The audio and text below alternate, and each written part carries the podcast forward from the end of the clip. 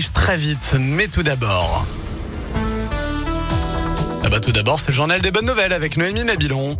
Et on commence avec cette belle initiative dans le quartier du Tonkin. 12 000 fleurs ont été plantées ce week-end sur l'esplanade de l'Europe. Jean Monnet, une opération menée par les bénévoles du Sharpen Tonkin Tigers, un club de rugby à 18. Ils étaient plus d'une dizaine à mettre la main à la pâte pour refleurir le quartier.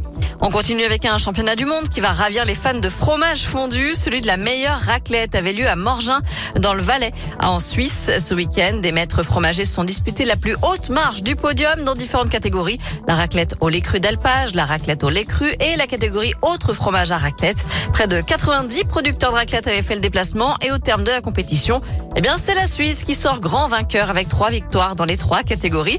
On notera tout de même la belle deuxième place de la Haute-Savoie dans la catégorie raclette au lait cru, catégorie Rennes.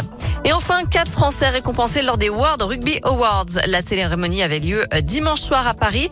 Et si le grand vainqueur est néo-zélandais, plusieurs bleus font partie de l'équipe de l'année. Le demi-mêlée Antoine Dupont, le pilier gauche Cyril Bay, le troisième ligne Charles Livon et l'ailier Damien Penaud, l'arrière Thomas Ramos. Autre Français sur le devant de la scène, l'ancien capitaine Thierry Lussautoir, élu meilleur joueur du monde en 2011.